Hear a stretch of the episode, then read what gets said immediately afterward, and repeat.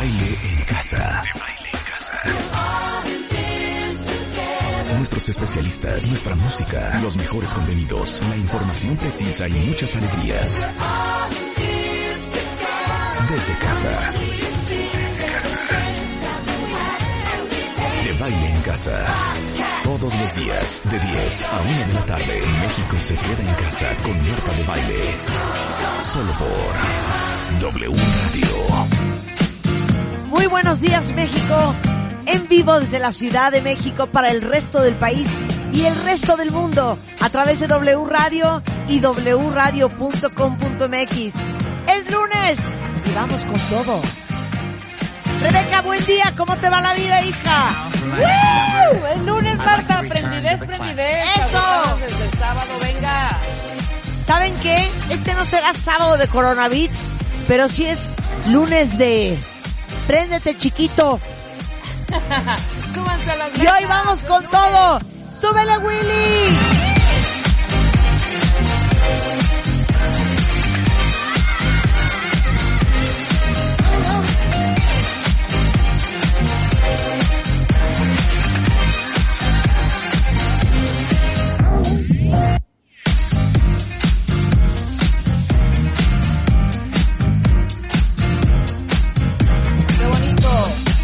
Se llama This Must Be Love. Young Bay. Un buen ritmo para hoy lunes, ¿no, Rebeca? Si ustedes amanecieron somnolientos, cansados o muy prendidos, esto es perfecto para todos los grupos.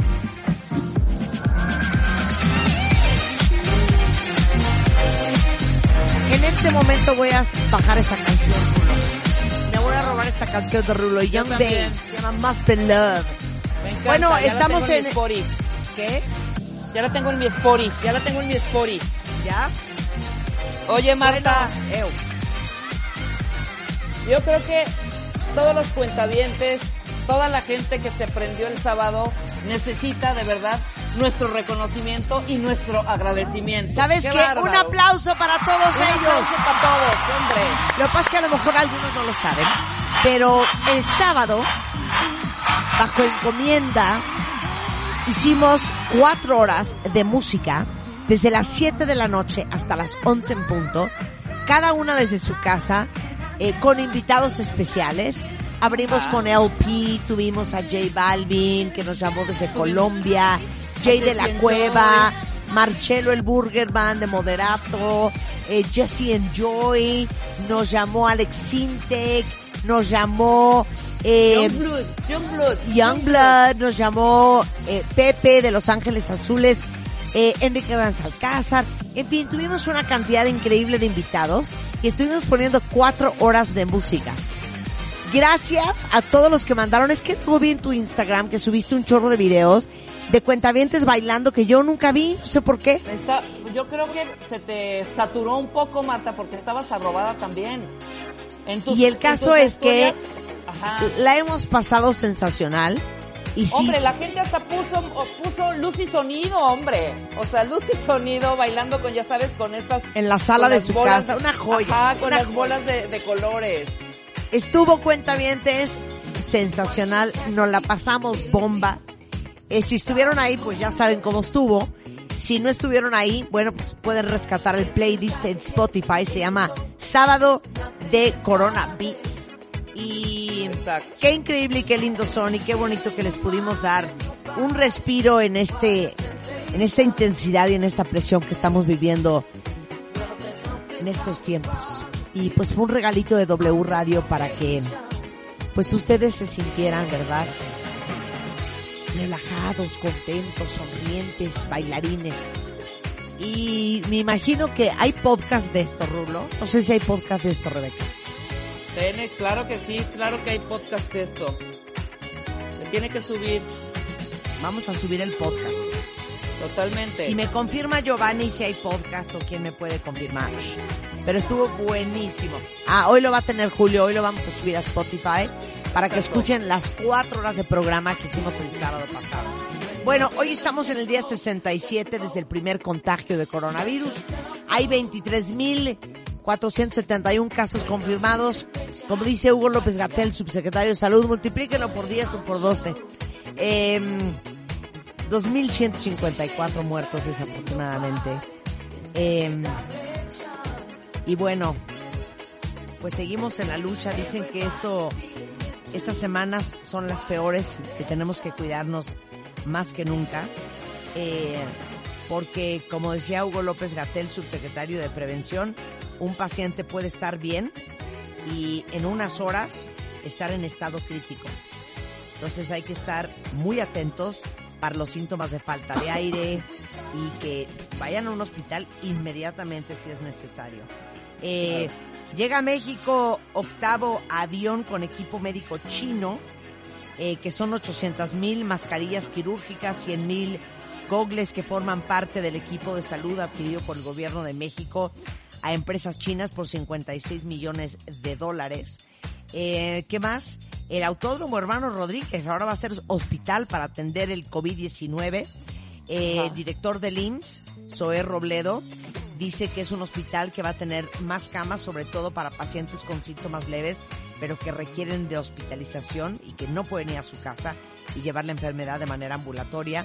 Eh, el hospital va a estar listo en una semana más con una capacidad de 192 camas para pacientes convalecientes y otras 26 para cuidados más intensivos. Señalan a la Ciudad de México, en la Ciudad de México, 89 zonas de alto riesgo de contagio de coronavirus.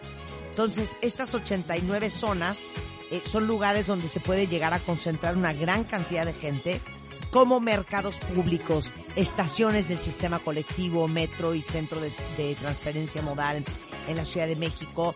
Estos puntos eh, están señalados en colores amarillo y negro.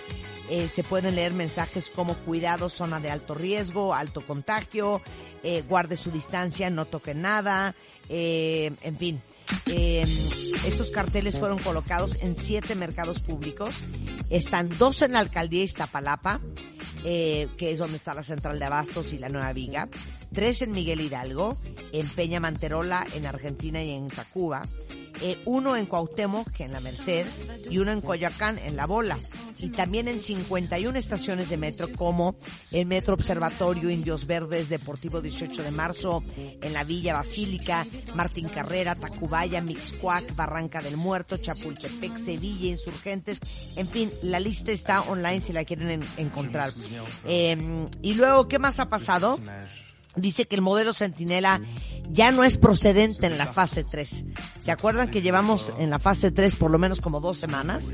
Bueno, pues se estiman más de 100 mil casos de COVID en el país con el modelo de vigilancia Centinela.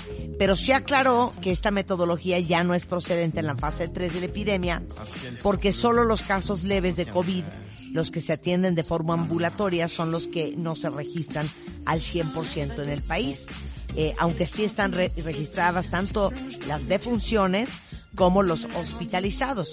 Eh, y dice que la última estimación con el modelo de vigilancia epidemiológica Centinela, en México se estiman que hay 104.562 casos mayormente leves, que se suman a los 23.000 eh, ya acumulados hasta este domingo, que son principalmente graves.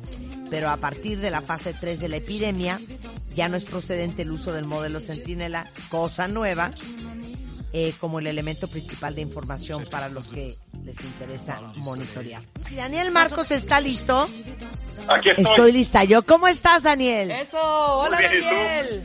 ¿Dónde Hola, hola, andas? ¿Dónde andas? ¿Cuánto tiempo llevas Estoy- guardado? ¿Cómo va la vida? Es- Estoy en mi casa en Toronto y llevo, esta es mi séptima semana ya encerrado. Ándale. ¿Cómo están las cosas en Canadá?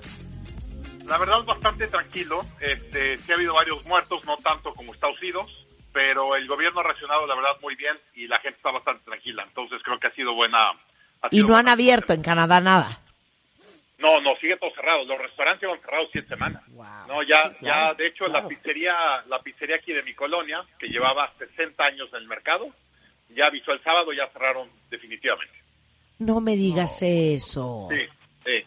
De hecho, estuvo muy padre porque avisaron, dijeron, el último día que vendemos pizzas a domicilio va a ser el domingo, y había dos cuadras de cola de gente yendo a comer la última pizza que vendía la, la, la pizzería de la colonia.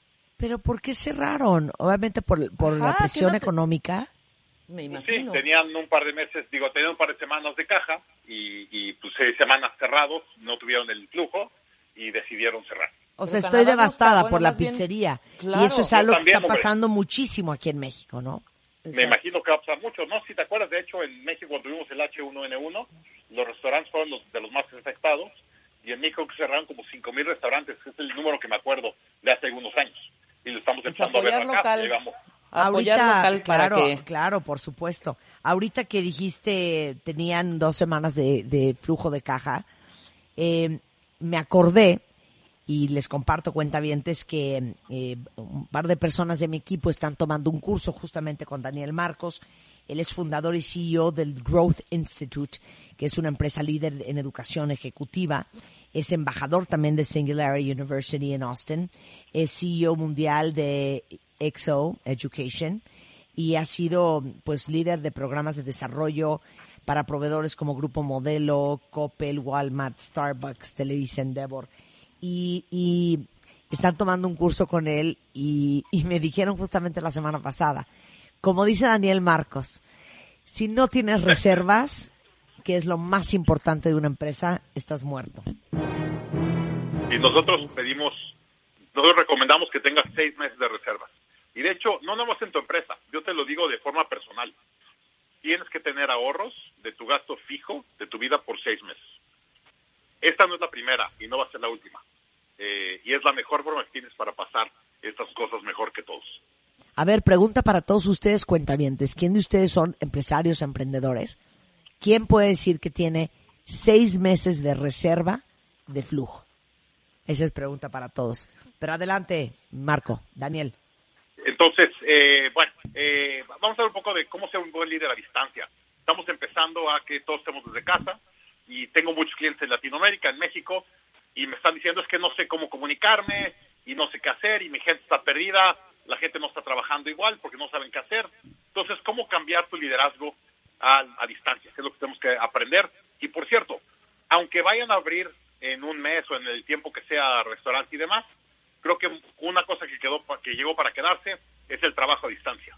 Vamos a trabajar mucho más de nuestras casas. Yo creo que va a haber un colapso de todos tus espacios eh, de trabajo, entretenimiento y educación. Se van a colapsar todos hacia la casa y vamos a pasar mucho más tiempo en nuestras casas y vamos a hacer mucho más de nuestras tres cosas, digamos, en la misma casa.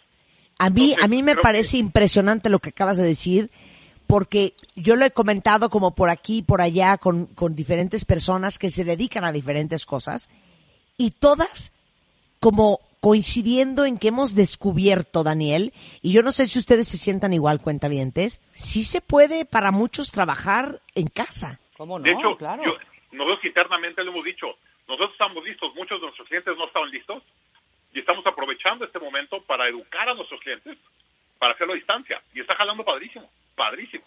Claro. A ver, entonces, ¿cuál es el punto número uno para ser eficiente? Porque decían por ahí, Daniel, a ver, no estás haciendo home office.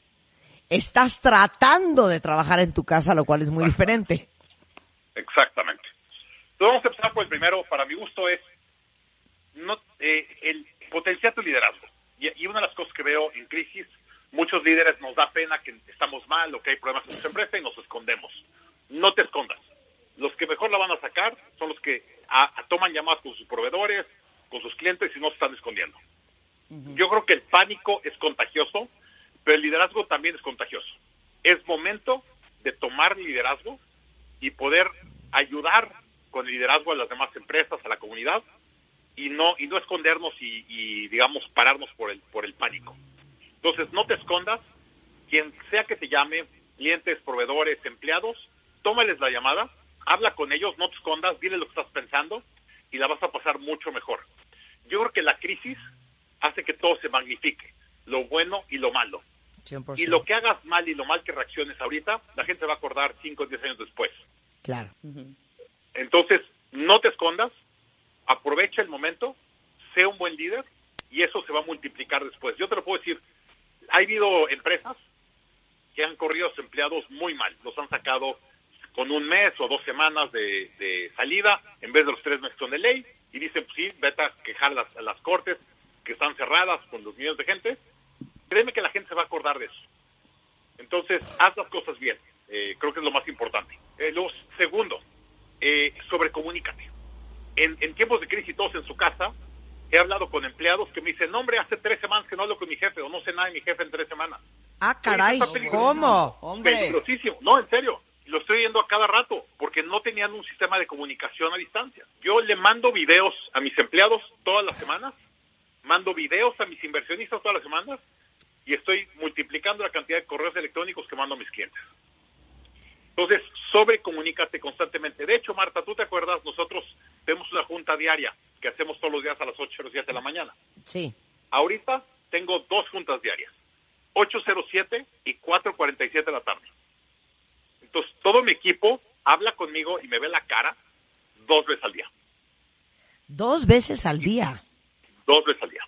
Y cuando tienen miedo o vieron alguna data o algo que no les gustó, en la tarde me dicen, oye, ¿qué estás viendo con esto? ¿Qué estás sintiendo? Tal. Y podemos hablar abiertamente como compañía todos los días, dos veces al día. Sí, Y no sabes cómo lo agradece. claro. Totalmente. Entonces, sobrecomunicar. Sobrecomunicarse. No te escondas, sobrecomunícate. Muy bien. Eh, tercero, alinea a tu equipo. Eh, la, todos están trabajando en su casa y normalmente mucha gente se alinea por los rumores de lo que está escuchando en la oficina. Ahorita como no están escuchando nada y están en su casa, pues no sabes muy bien qué hacer. Entonces es bien, bien importante que le pongas eh, tu visión, le des tu visión y el plan a tu gente para alinearlos. Por favor, no, no asumas que ellos ya saben lo que tienen que hacer. Habla con ellos y diles exactamente qué es lo que tienen que hacer y alinea a todos en qué es lo más importante para la compañía hoy. Como ejemplo, yo hoy en la mañana tuve mi primer junta del, del mes, si le quieres llamar, con mi equipo hoy en la mañana. Enseñé el plan del mes y dije exactamente qué espero de cada uno durante el mes, en mi llamada en la mañana. Entonces, bien, bien importante alinear tus No, y, y saber hacia dónde vamos. O sea, no largo plazo, corto plazo. A ver, ¿qué onda hoy? ¿Qué onda esta semana? ¿Qué onda este mes? Exacto. Que de hecho creo que es algo muy importante. Nosotros, como tú sabes, siempre hacemos planes trimestrales. Hoy estamos haciendo planes semanales y planes mensuales, no trimestrales. Yo no sé qué va a pasar en el mundo en junio. No tengo ni Claro. idea de lo que va a pasar en el mundo. Claro, claro. Entonces es imposible que planees a tres meses. Ahora estamos planeando a un mes y muchas cosas estamos cambiando en la semana. Y luego, ya que pusiste tu tus prioridades y tal, enfócate en el 80-20. Ahorita no es momento de escalar, ahorita es momento de sobrevivir. Entonces había muchos proyectos que eran proyectos de crecimiento, que estabas invirtiendo para crecimiento, párale. Enfócate en el, en el 20% de los proyectos o los clientes que son los que realmente te dan ingreso. Por favor, dejen de invertir especulativamente y enfoquen en guardar efectivo y solo invirtiendo en lo que es lo prioritario. Vemos muchas compañías que siguen discutiendo de proyectos a largo plazo. No Sí. es momento ahorita de hablar de plazo. Claro, no tenemos idea ni cómo, ni cuándo, ni, ni, ni, ni qué día, ni en qué circunstancias, ni con quién vamos a contar, con quién no. No, no, no. Por eso de ese 20% Ahorita es como dicen los gringos, play it by ear. Exactamente, pero bien corto plazo, bien, bien corto plazo. Claro. Bien. Luego, ya que tienes las prioridades de tu gente, el 80-20, pon una torre de control, un tablero, para que ellos puedan ver KPIs y métricas o mediciones de todo lo que está pasando en la compañía. O sea, tenemos ¿cómo? un tablero en Clipfolio que se está actualizando cada minuto y en cualquier momento te puedes meter a Clipfolio y ver lo que está pasando.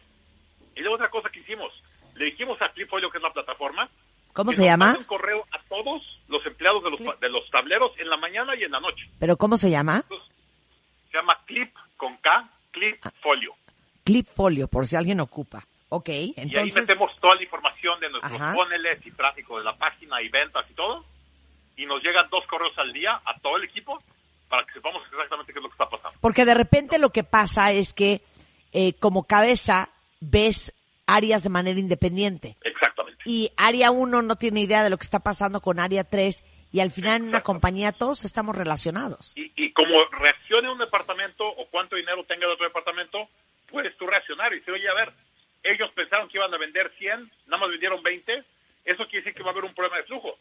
Yo necesitaba flujo para mi proyecto y ya no lo va a haber. Bien. Entonces te puedes adelantar ese tipo de cosas si lo estás viendo antes. Ok, ahora para ahí vamos a, regalar, a regresar con los siguientes puntos de cómo ser un buen líder a distancia y cómo seguir trabajando bien en equipo desde casa con Daniel Marcos en W Radio. No se vayan. W Radio 96.9. Al aire. De baile en casa. Estamos donde estés. Más música, mejores especialistas, más invitados. Marta de baile, desde casa a tu casa. Marta de baile desde casa a tu casa. Hacemos una pausa. Y son las 10.29 de la mañana en W Radio. Estamos platicando con Daniel Marcos, fundador y CEO de Growth Institute, y nos está dando las claves desde Toronto para México de cómo ser un buen líder a distancia, porque sin duda esto de trabajar en casa ha sido un gran aprendizaje para todos, nos ha hecho profesionalizarnos en el arte de trabajar a distancia en un muy corto tiempo. Algunos le está saliendo muy bien, otros sí necesitan un poco de ayuda. Y si tienen dudas para Daniel, empiécenmelas a mandar por Twitter y ahorita que terminemos con estos puntos, con mucho gusto Daniel, les puedes contestar y orientar a todos los cuentavientes, emprendedores y empresarios que están escuchando. Súper, gracias. ¿Nos escuchan bien? Ok, entonces, ¿en dónde nos quedamos? Nos quedamos en la, enfócate en lo principal del 80-20. Ok. Vamos a la siguiente, la, la sexta. Impulsa a tus mejores colaboradores. Déjame te digo lo que está pasando. eh, cuando la gente está trabajando desde fuera, ha habido ciertos colaboradores que te están dando mucha batalla o te están o, eh, quitando mucho tiempo. Y vemos a los líderes invirtiendo mucho tiempo, gastando mucho tiempo en colaboradores que están generando mucho estrés, pero que no están dando resultados. Los A mejores ver, líderes ¿cómo? están enfocando su tiempo a los mejores. A ver, acuérdate que, como platicamos hace rato, el, el, en la crisis todo se amplifica.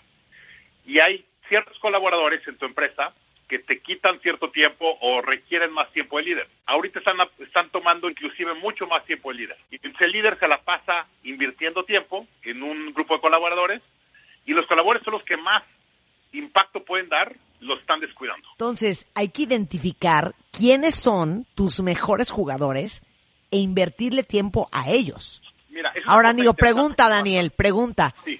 ¿Cómo identificas quiénes son tus mejores jugadores? O sea, puede ser que alguien, Mira. que un líder no lo sepa. Sí, sí, sí, eh, sí, sí puede ser. Este, a ver, nosotros cal- calibramos a nuestros colaboradores en dos, dos ejes, digamos. Uno es qué tanto impacto económico o, o qué tanto impacto de, de productividad dan a la empresa. Pero luego hay otra que es igual de importante, es qué tan bien puesta tiene la camiseta o qué tan alineados están sus valores contigo. Los, los mejores colaboradores están muy involucrados emocionalmente con el, eh, con la empresa, pero también dan resultados. Entonces, en estos tiempos de crisis, hay colaboradores que necesitan mucho trabajo o mucho tiempo tuyo para que den resultados y te están chupando todo tu tiempo y no están dando los resultados que necesitan. Vamos a poner un ejemplo. Yo tengo un vendedor que vende 10 unidades y tengo otro que vende 2 unidades.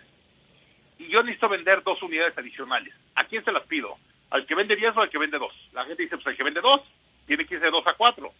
Y digo, sí, pero la cantidad de tiempo que te va a tardar a ti para entrenarlo o enseñarlo, que se vaya de 2 a 4, es mucho mayor al que le tienes que dedicar al que, a alguien que ya vende 10 para que venda 12. Entonces, enfoca el tiempo que tienes en tus colaboradores que más te aportan a tu empresa. Eh, siguiente, prepárate para el cambio.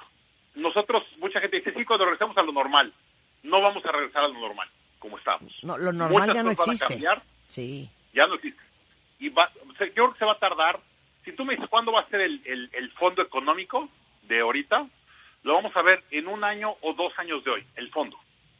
Entonces, nos vamos a tardar en caer económicamente uno a dos años. Y como ejemplo, las fronteras.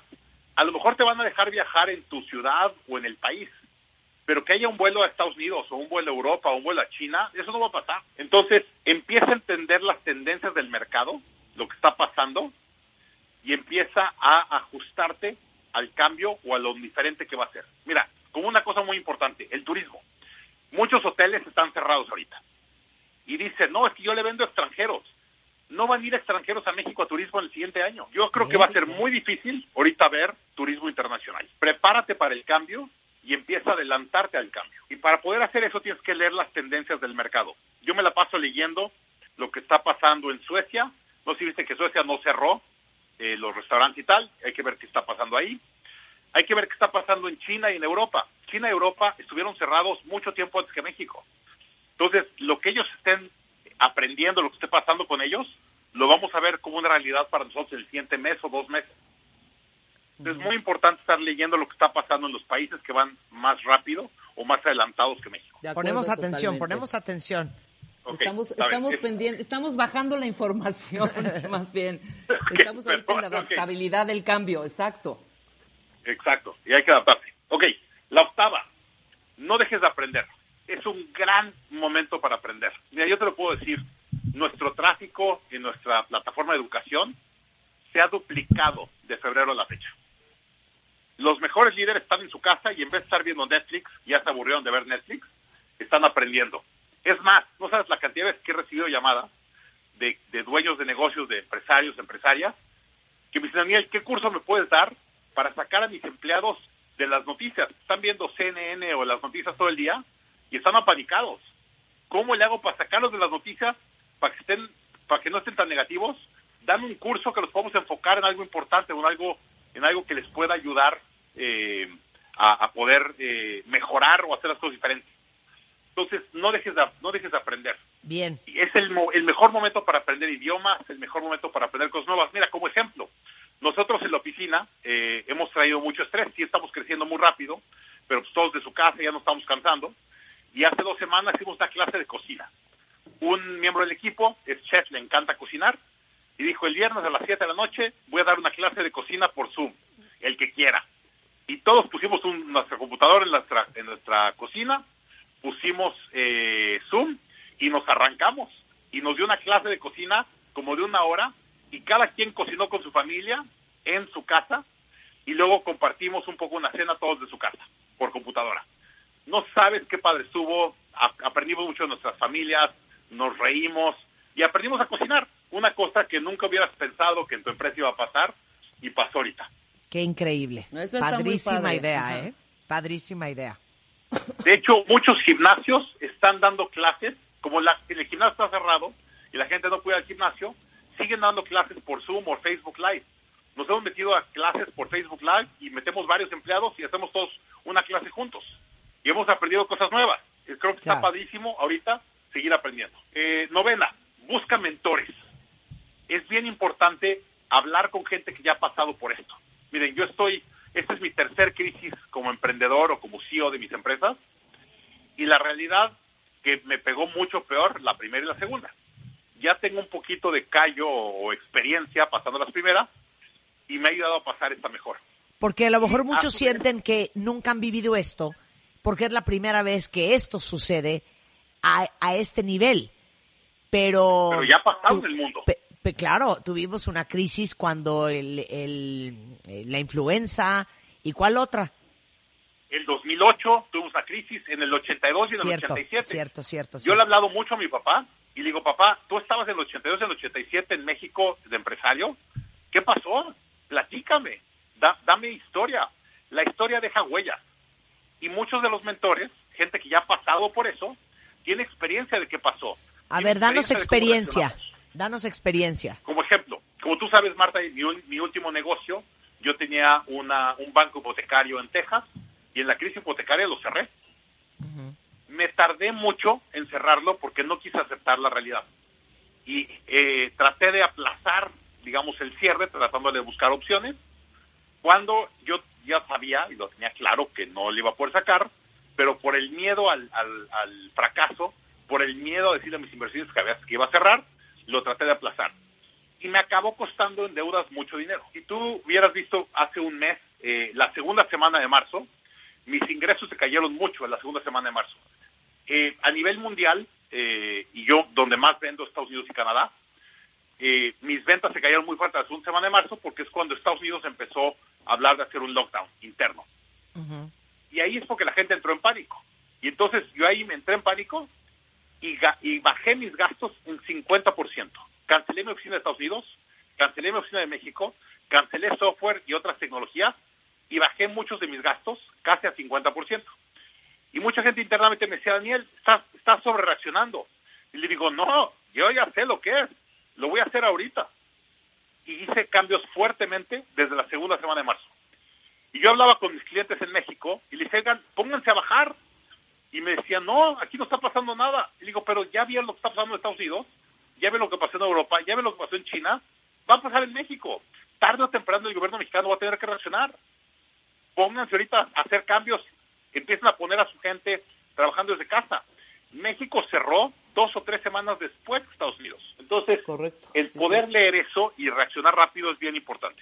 Es que, es que ese es el asunto y a mí me, preocupa terriblemente porque aunque eh, económicamente ya muchas empresas, muchas compañías, muchos rubros están en una terrible crisis, creo que el que el gobierno no abre con absoluta apertura de lo que está pasando y a lo mejor muchos de ustedes cuentavientes eh, han visto videos de cómo están los hospitales, han visto la realidad en algunos noticieros, en Twitter. Eh, nos falta, Daniel, lo más duro.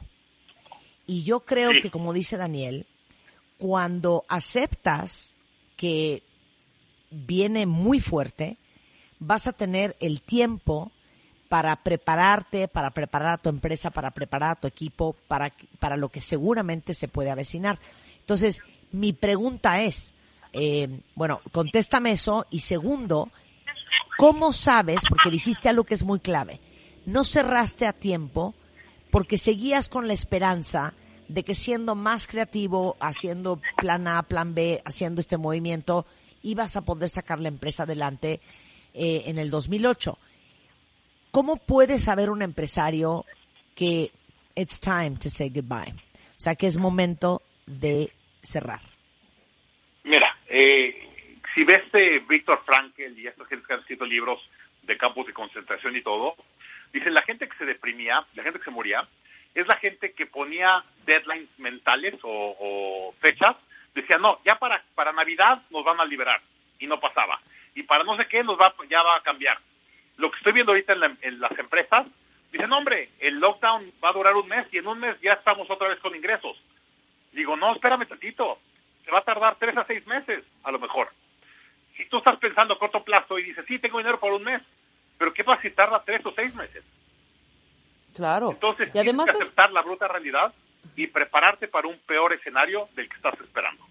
Yo siempre digo que el emprendedurismo o el empresariado tarda el doble de lo que esperas que tarde y te va a costar el doble cualquier inversión o, o proyecto nuevo.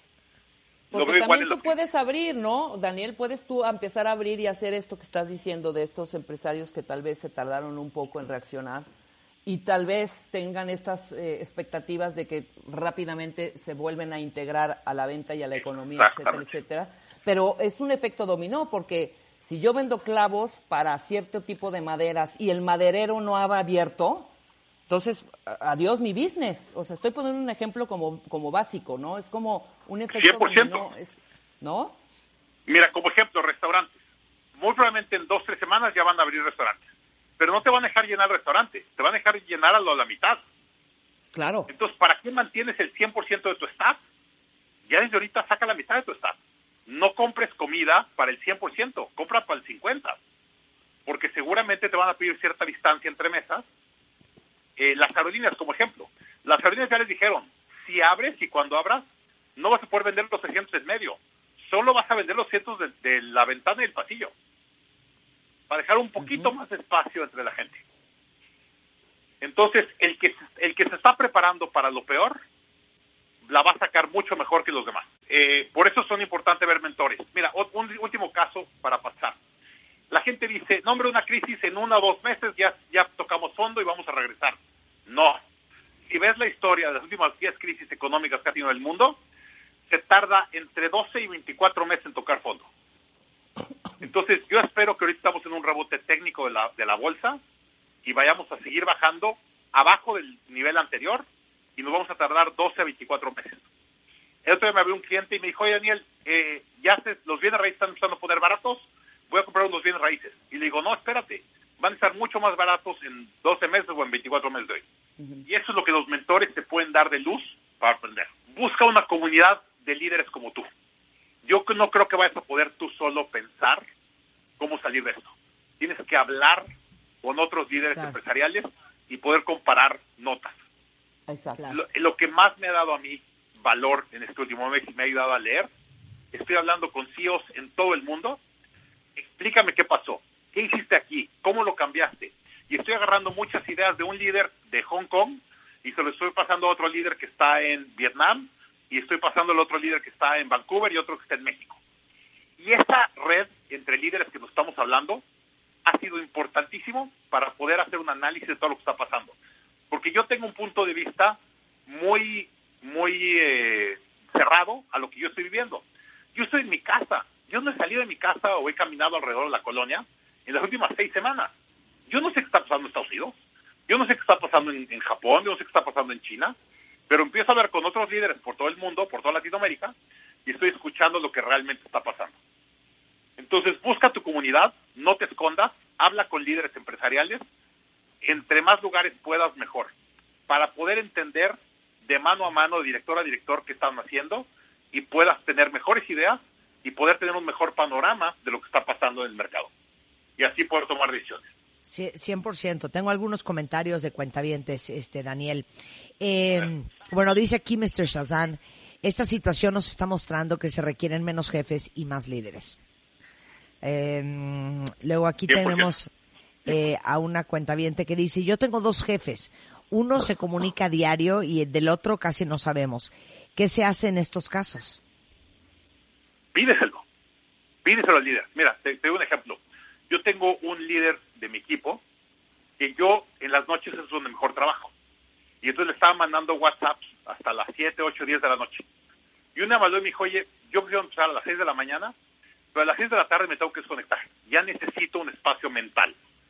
Me dijo, con mucho gusto mándame cosas, pero no me las mandes por WhatsApp, mándamelas por email.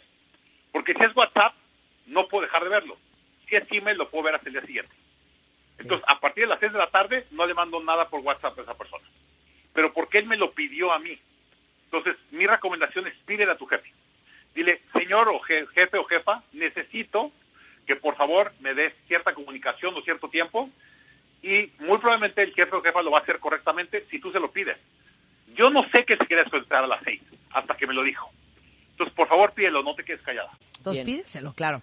Oye, eh, aquí dice eh, otro cuentaviente, son es Dragster Systems, que dice que básicamente ya para el cuarto mes, ya los gastos en servicios, la renta, el internet, el agua, la luz, ya van a ser imposibles. Tendríamos que cerrar nuestras instalaciones físicas ya lo ven venir. Y yo creo que el gobierno tiene que empezar a, a, entender lo que está pasando en los demás países y empezar a tomar mucho más carta. Mira, yo tengo una empresa en Estados Unidos, ya obtuve un préstamo del gobierno, se tardaron tres días en aprobarlo y depositarlo para dos meses de mi nómina, de mis empleados en Estados Unidos, y ahorita acaban de abrir uno mucho más grande, como de diez veces, para ciertas empresas, creo que yo no voy a ser propenso a eso, pero han abierto muchos créditos avalados por el gobierno para poder pasar eso. Creo que va a ser bien importante la reacción del gobierno y espero que como empresarios nos juntemos y podamos mandar un mensaje a nuestros gobernantes en toda Latinoamérica, porque yo estoy viendo, no nada más en México, estoy viendo en toda Latinoamérica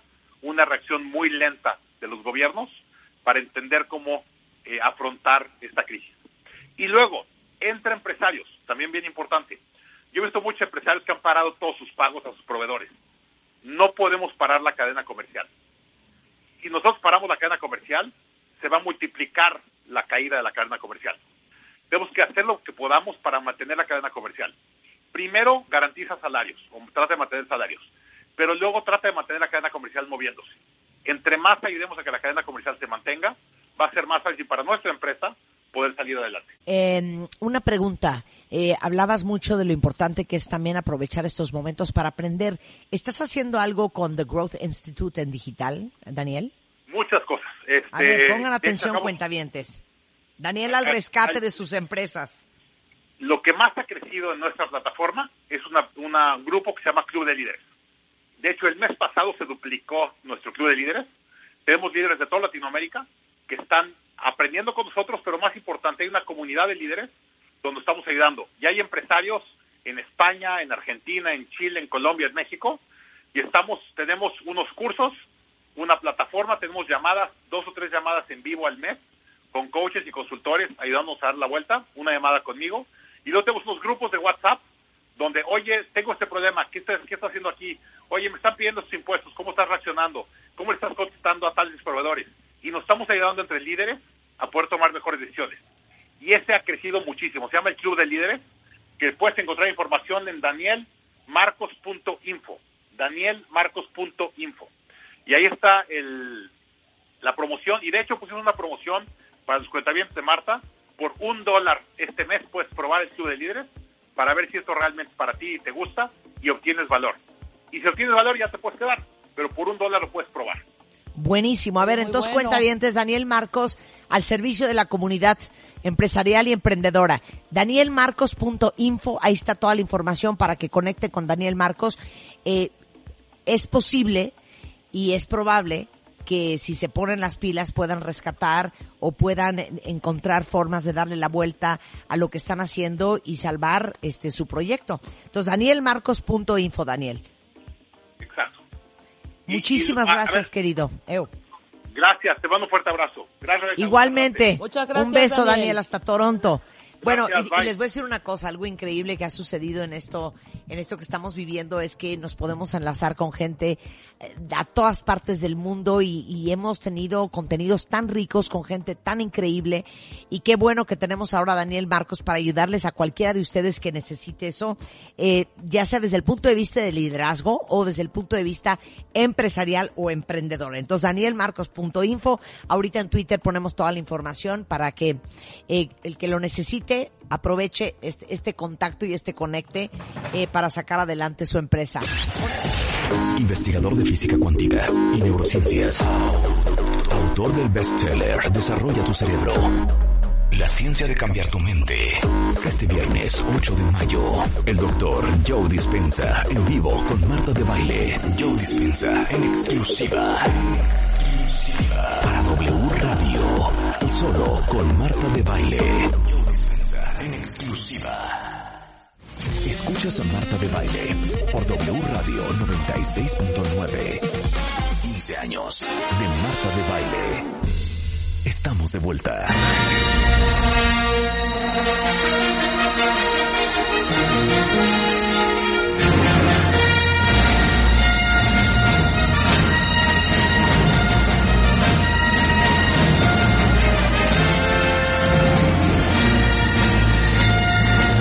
Las 11.30 de la mañana en W Radio.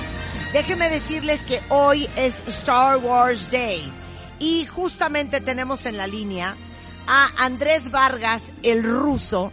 Es productor de Sonoro Podcast, que es una empresa internacional dedicada a la producción, publicación y promoción de podcast en español. Pero por sobre todas las cosas, es un experto en Star Wars. Hola, hola, hola. ¿Cómo estás, Andrés? ¿Cómo estás, Andrés? ¿Cómo te digo? ¿Andrés, Andy, Andy, Randy o Ruso? Ruso está bien. Ruso, está, bien. ¿Cómo estás, el ruso? Muy bien, muy contento, celebrando Star Wars y muy emocionado de platicar con ustedes y con el público de Star Wars. Oye, ahora explíquenle a todo el mundo por qué el 4 de mayo es el día de Star Wars.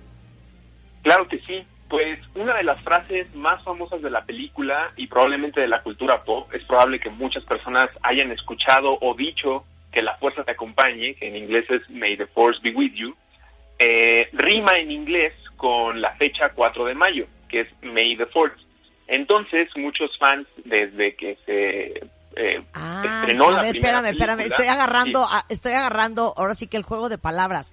May the, fourth, may the force be with you. Y entonces eso es May the Fourth be with you. Sí, sí, es un juego de palabras. Oh my God. Okay. Muy, muy obvio para muchas personas, pero no tanto para quien no ha visto Star Wars o ha escuchado la frase fuera de contexto. Entonces, desde que se estrenó la primera película, muchos fans han utilizado la expresión May the Fourth como un juego de palabras hacia Star Wars, pero no fue hasta hace muy poco, en realidad en 2011, cuando un cineclub de Canadá en un festival Onder decidieron celebrar el 4 de mayo a Star Wars viendo la mayor cantidad de películas posible. En ese entonces no había 12, había 6 y se aventaron ese maratón e inspiraron a muchísimas personas, fans de Star Wars alrededor del mundo, para cada 4 de mayo reunirse a ver las películas, o leer los cómics, o jugar los videojuegos, o hablar con sus amigos y amigas de esta película. Y entonces se volvió una cosa oficial. Con oficial me refiero a que Disney y Lucasfilm ya participan eh, en los festejos ofreciendo descuentos, actividades en línea, poniendo las películas disponibles en diferentes servicios de streaming para que la gente las pueda ver. Y eso es lo que se hace el 4 de mayo. Eh, es casi imposible ver todas las películas en un solo día, requiere más de 24 horas, pero puedes elegir tus favoritas, puedes volver a leer tus cómics eh, a los que más cariño le tienes, volver a pasar un nivel de un videojuego, hablarle a tu amigo o amiga de Star Wars para tener una plática de horas si es que no sucede semana a semana los fans de Star Wars podemos ser muy intensos y el 4 de mayo es nuestro día. Ay, Ruso, oye, me da muchísima vergüenza decir lo que voy a decir al aire en Radio Nacional, pero Ruso, yo soy una mujer honesta, soy una mujer transparente, soy una mujer que tira la piedra y no esconde la mano. Y ni modo, yo no te puedo mentir. Ruso, creo que solamente he visto una película de Star Wars y la he visto a medias.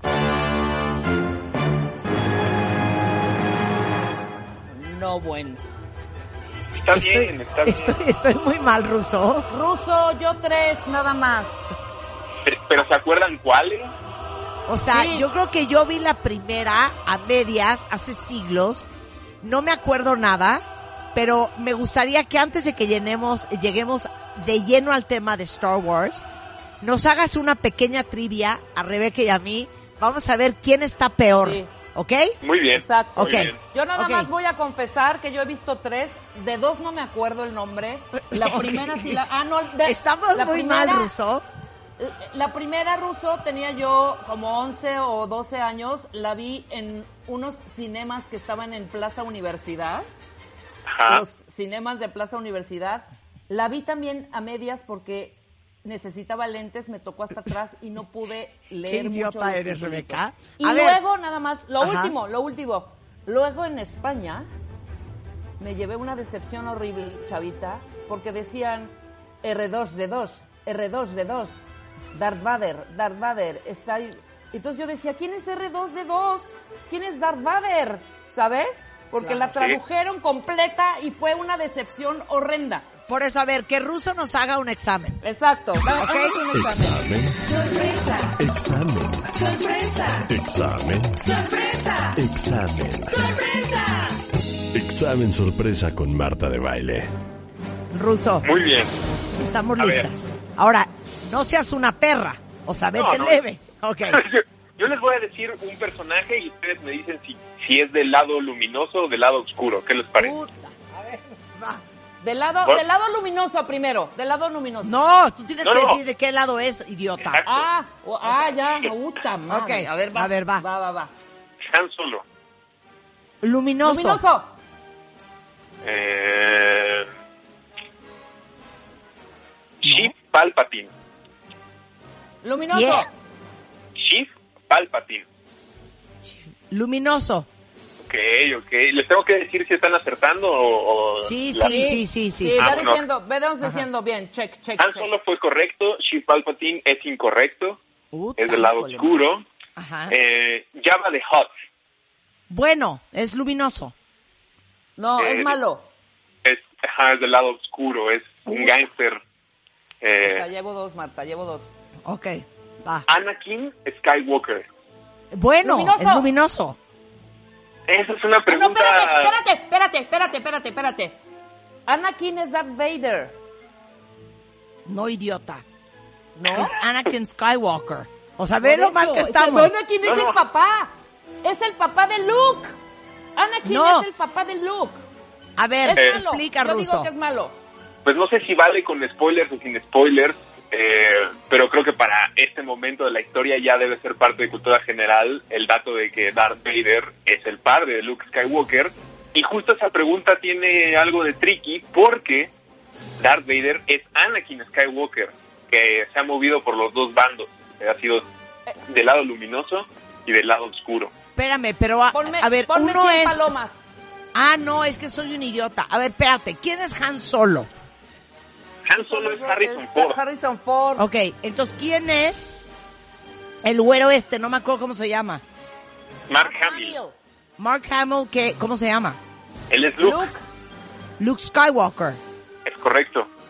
Entonces, Darth Vader, su, digamos, also known as Anakin Skywalker.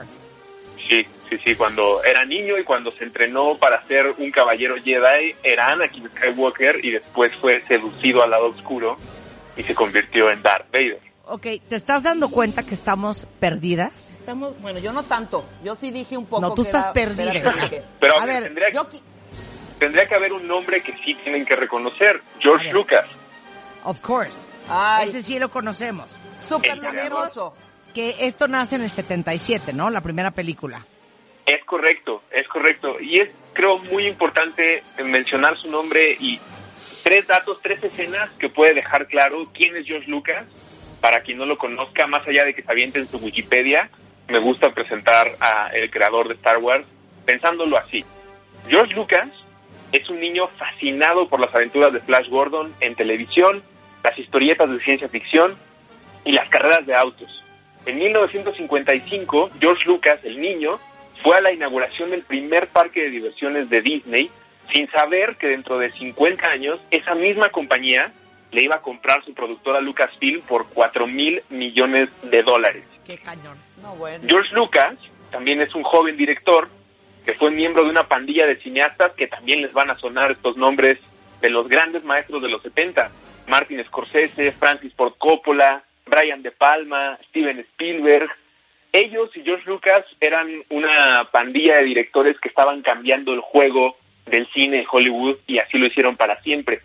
Pero George Lucas era el bicho raro, eh, mientras todos sus amigos estaban contando historias de gángsters, calles peligrosas, mafia, venganza, tiburones asesinos.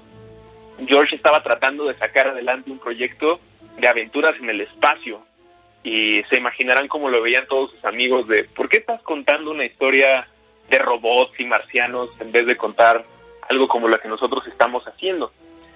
Y la última escena con la que podemos entender a George Lucas es como un empresario y filántropo, evidentemente millonario, que está construyendo actualmente el Museo Lucas de Arte Narrativo en Los Ángeles, California, que será un museo fuera de serie eh, en el que se van a mostrar el arte narrativo a través de ilustraciones, fotografías, cine y arte digital, no solamente de Star Wars, sino de la historia de la humanidad, desde que nos contábamos cuentos en paredes de cuevas y vasijas hasta eh, Toy Story, bueno, pasando por Toy Story y llegando hasta la tecnología más actual. Y con suerte, este museo inspirará a muchos niños, como el niño George Lucas, a que cuenten su nuevo Star Wars o una nueva historia para, para el mundo. Ese es George Lucas, esa fue la persona a la que se le ocurrió Star Wars, que empezó el boceto en el 71 y para el 77 estrenó esta película, que no hay que olvidar, es un proyecto independiente qué loco, ¿no? Pensar hoy en día en Star Wars como un, una película indie, como no tiene mucho sentido cuando todo Star Wars está en todos lados cuando hay una película. Y aunque no hayan visto Star Wars, pues ubican tal vez un sonido o AR-12 eh, de 2, un sable de luz, o pueden identificar a Darth Vader. Pero en realidad en su origen pues era, una proyecto, era un proyecto muy, muy chiquito. Eh, George Lucas pensaba en Star Wars como una fusión de muchísimas cosas que lo inspiraron. Si ustedes han leído o visto una película del Rey Arturo, van a encontrar mucho de Star Wars. Si ubican quién es Flash Gordon, que cada vez es más difícil, yo creo que nadie se acuerda quién es Flash Gordon. Ah, yo sí me acuerdo perfecto de Flash Gordon. Yo también, perfecta, perfectamente. pero para, para niños chiquitos ahorita, pues ya no hay manera en que Flash Gordon les llegue, ¿no? Claro, fue, algo que a Lucas sí lo impactó mucho, igual que las películas de Samurai, por ejemplo, no de niño, más como de estudiante de cine, viendo el cine de Akira eh, de Kurosawa, eh, pero en realidad son tantas las referencias que tiene Star Wars que es muy difícil elegir tres o cuatro. Hay spaghetti western, hay eh, películas de mafia. Sus mismos amigos lo estaban inspirando a incluir detalles en esta película y lo que logró fue como meter toda una licuadora y sacar un producto del que si hoy en día alguien quiere hacer una historia de aventuras en el espacio, o le rinde homenaje a Star Wars o vive bajo su sombra. No, no se puede escapar de lo que entregó Lucas hace más de 40 años. Y nadie confiaba en Star Wars. Eso también es difícil de creer, ¿no? Que este proyecto nadie le apostaba, nadie quería esfuerzo extra por un proyecto de alguien que había tenido una película que fracasó, que se llamó THX, rarísima, con Robert Duvall, que después le dio el nombre a una compañía de diseño de audio para cine. Después hizo American Graffiti, que le fue bien, pero no tan bien como para soltarle un presupuesto gigantesco. Y al final Star Wars terminó lográndose porque Lucas creó su propio taller de efectos especiales para lograr la visión.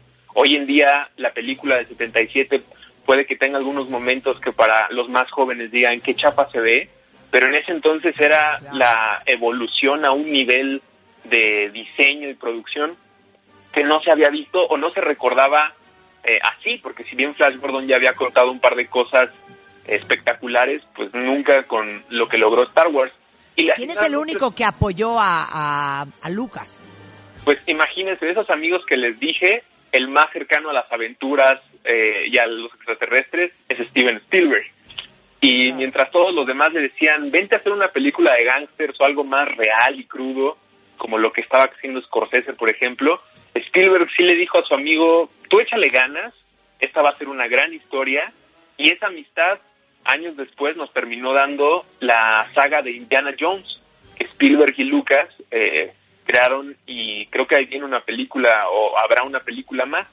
Le dieron un presupuesto muy corto a, para lo que sería Star Wars después, le dieron 8 millones, al final terminaron siendo 13 millones de dólares, que también nos debe poner en perspectiva de lo poco que se apoyaba la idea. No, pero ¿de qué me estás hablando, Ruso? Porque imagínense ustedes que ahorita, por ejemplo, una de las películas más caras, que es Spectre, ¿no?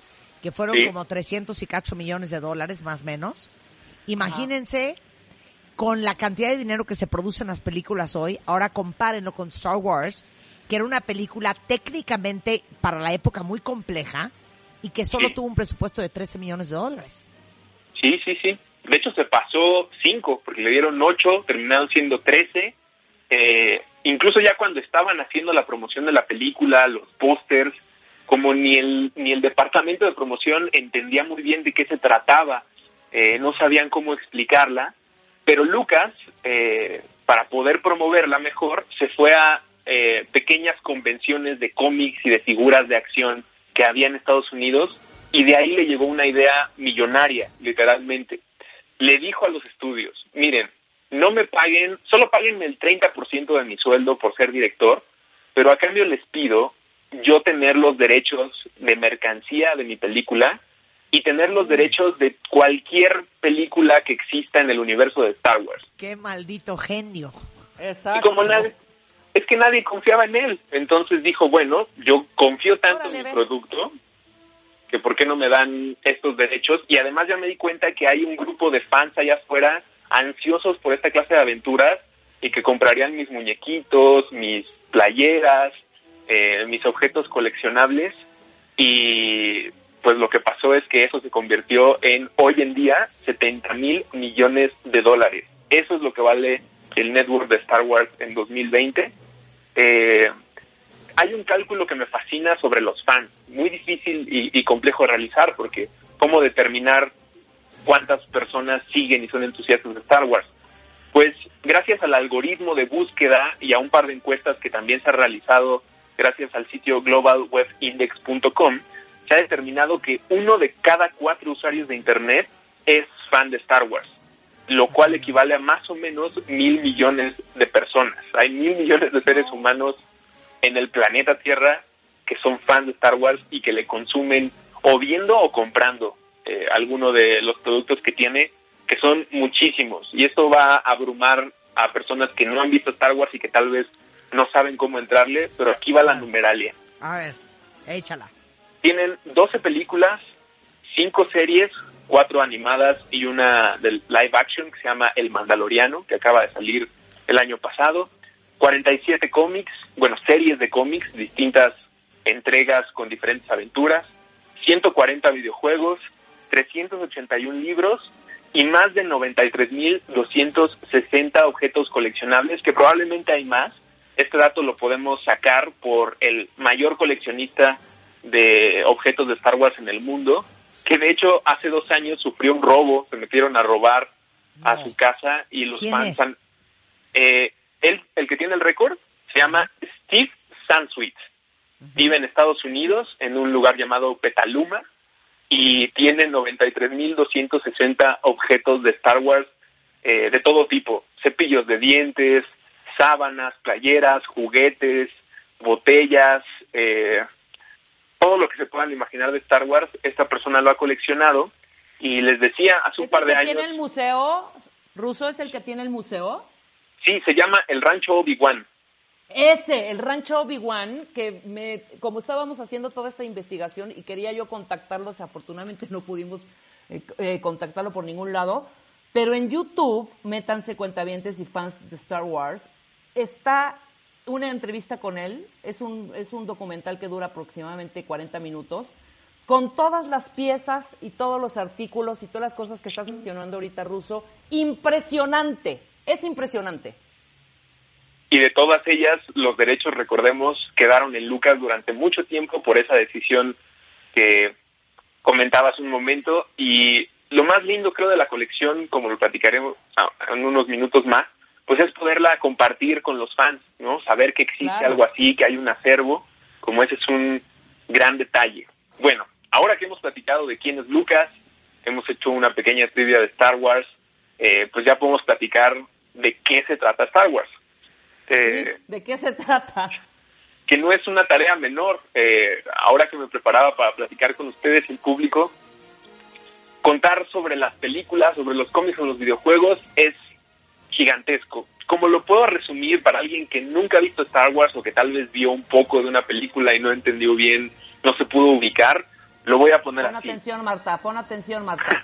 no, voy a poner atención porque, Ruso, tú no sabes, pero mi marido ahora que estamos en cuarentena hace un par de semanas, vio todas las películas de Star Wars, comenzando por la primera. Y me dijo, ándale, vente, vamos a verla juntos. Y le dije, me cuelgo antes. Es, a mí es un me viaje. verla ahorita, toda la saga. Ok, entonces primero, primero explícanos, Ruso, qué género es, porque mucha gente se va con el rollo de ciencia ficción, etcétera, etcétera, pero lo, lo del género es súper interesante. Pues esa es una precisión muy importante que hacer. Eh, Star Wars no es ciencia ficción, Star Wars son historias fantásticas. Y no es por desestimar el gran trabajo de producción en diseño de tecnología, naves y robots que tiene Star Wars. Es para tener claro que dentro de Star Wars no se quiere justificar nunca los hechos fantásticos que suceden. No necesitan que haya una base científica muy eh, precisa para justificar el viaje intergaláctico o cómo funcionan los sables de luz, o por qué algunos personajes pueden mover objetos o manipular la mente de otros personajes. La ciencia ficción, aunque te pide creerles en algún momento algo que es fantástico, se esfuerza por decirte que existe una tecnología que se salió de control como en Jurassic Park, por ejemplo. Y entonces alguien inventó esta cosa para poder clonar a dinosaurios, se salió de control y empieza la aventura. En Star Wars no hay eso. De hecho, Star Wars te pide que reduzcas tu nivel de incredulidad y que estés dispuesto a creer en una fantasía como la del rey Arturo. Sabemos que Merlín no era un poderoso hechicero que podía eh, mandarle alguna maldición o conjura a un enemigo, pero estamos dispuestos a aceptar que esa fantasía eh, es real, por lo menos durante la lectura o en la película, en el caso de Star Wars, para poder meterte en el universo. Entonces, si, consideramos a Star Wars ciencia ficción, muchas personas podrían tirar la toalla molestas por decir en el espacio no hay, no hay sonido o no podrías escuchar o el sable de luz es una cosa imposible. Por eso hay que decirle a Star Wars una historia de fantasía y no de ciencia ficción. Y como resumiría eh, de qué se trata Star Wars es una colección de historias fantásticas ubicadas hace mucho tiempo en una galaxia muy muy lejana en la que los viajes intergalácticos y la política entre los diferentes planetas, especies y robots conviven con un poder místico, algo que en esta galaxia se conoce como la fuerza, un fenómeno que es estudiado y utilizado como arma, como herramienta desde dos perspectivas. Existe el lado oscuro y el lado luminoso. Existen los monjes Jedi y existen los monjes Sith. Existen los gangsters y existen los héroes. Y todo gira alrededor de este fenómeno conocido como la fuerza. esa es la historia.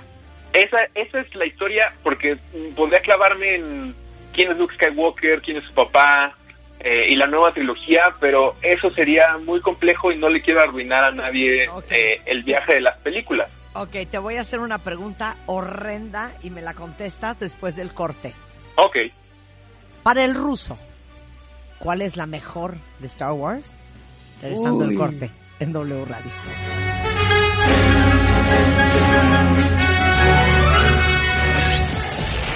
Investigador de física cuántica y neurociencias autor del bestseller Desarrolla tu cerebro. La ciencia de cambiar tu mente. Este viernes 8 de mayo, el doctor Joe Dispensa en vivo con Marta de Baile. Joe Dispensa en exclusiva. En exclusiva. Para W Radio. Y solo con Marta de Baile. Joe Dispensa en exclusiva.